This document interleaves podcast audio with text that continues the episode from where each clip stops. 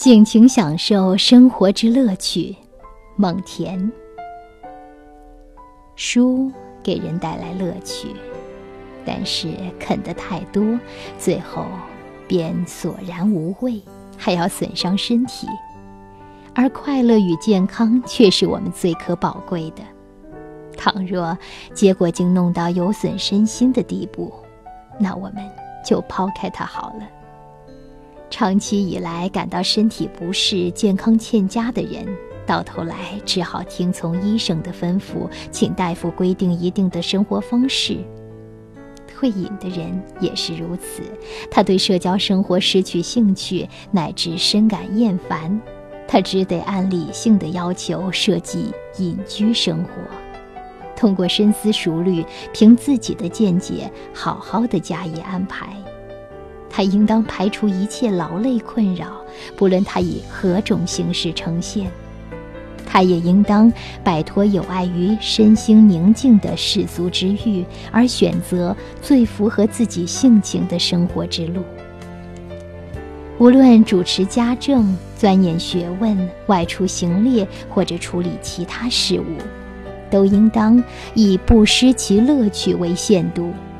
要注意，不要超过这个限度，不然苦便会开始掺到乐中间来。从事学习、处理事务，是我们保持良好状态的需要，也是避免另一个极端——怠惰、慵懒所引起的不适的必须。我们的用功处事，只应以此为度。我只喜欢有趣而且易读的书本。它能调剂我的精神，我也喜欢那些带给我慰藉、教导我很好处理生死问题的书籍。智慧在我们之上的人们，如果具有刚强的、充满活力的心灵，可以为自己安排纯精神上的休息生活。至于我，我只具备常人的心灵，年事已高，与我的想法相符的乐趣已离我而去。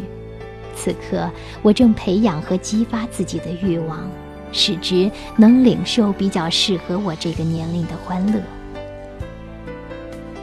尽情享受生活之乐趣。这是来自蒙恬的文章。